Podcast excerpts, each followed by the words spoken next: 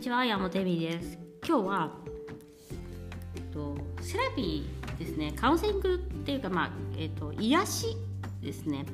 その癒しをしている時にブレイクスルーするという言い方をしたりもするんですけどある時ガクッと世界が変わる時があります。もちろんそれをだけをね目指してるわけじゃないんでそうじゃない人ももちろんいっぱいいるんですけどそのブレイクスルー瞬間っていうかの悩みが悩みじゃなくなる瞬間っていうのを私は求めてるところがありますね確実に。でちょっとそれはも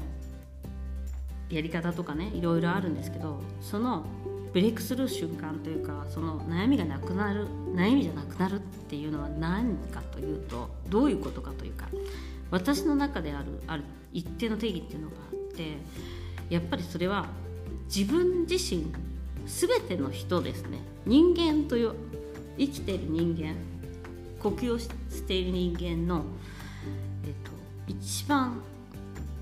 中にすごく大切なものがあるっていうものを思い出せた時です。これまあ言い方を変えると魂とか、まあ、ヨガの世界ではプルシャっていうのかな？とかなんだろう？アニムスとか自分の中の、うん、神みたいなハイヤーセルフとか永遠のものっていう言い方もしますけどその自分の中のそのすごく大切なものっ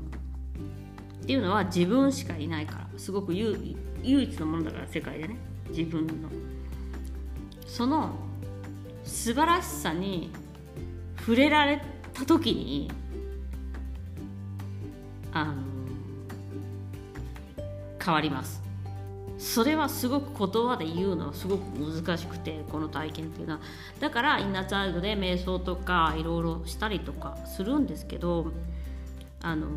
これって本当に生まれた瞬間から持っているものなんですよね。でだからインナーチャイルドワークとかで生まれた瞬間の瞑想しましょうとかいう時にあのそれに気づいてくれる人が気づいてくれる確率が高いっていうことでやっています。で全てのその子供の時からの経験っていうのはそのすごく大切なものを失わせないし傷つけないし変わらないんですよ。すごい素晴らしいもので。その素晴らしいものがその子供の時の自分の経験とかを助けるとかもできるし何て言えばいいんだろう。本当にあのみんな持ってるものなんですよね。それは。でそのみんな持ってるものを、まあ、ある意味ガイドにしていくっていうかそこに重きを置くっていうことが重要ででなんでそれを、えっと、それをするにはどうすればいいかっていう話なんですけどどうやったらその自分の一番大切なものに、えー、っとが言っていることを発していることを聞き取れるかっていう。それってねあの感じるっていうものなんですよ。感情なんです。だから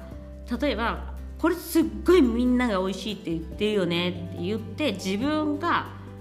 食べたら好きじゃなかった。そしたらそれは自分の魂の言葉なんです。すごくあの簡単な例で言うと。でその嬉しいとか楽しいとか悲しいとか何でもいいんですけどその感情っていうものを持った時にえっと多くの人が感じないようにするんです。それは恥ずかしいことだから。こんな風に思っちゃいけないみたいな。あの人嫌いって思っちゃいけないとか。なんかいろいろあるんですよね。そういうの。親からもらったものとかで。で感情を感じないようにするんです。例えばはずあお友達と仲良くできなかったら恥ずかしかった。か勉強ができなくて辛かったとか、まあ、何でもいいんですけど親が嫌いで辛かったとかね。あの話聞いてくれなくて困ったとか。何でもいいんですけどその自分の感情とか、まあ、例えば美味しいもの食べたいとか仕事疲れたから今日ちょっと甘いもの食べて帰りたいとかそういうのもありました。でもそういう気持ちっていうか感情をずっと抑え込むと感情がその一番すごく自分の大切なものにつながってるんですよ。えなんかあの怒りとかもとか言うけど怒りとかもつながってるんですよ。もちろんそれをねだから何度も言うように怒りを他人に、えっと、ぶつけるそのことはしちゃいけないんです。ただ怒ってるっていうことは自分で気づいてあげないとダメなんですねでそれをやらないとやっぱりあの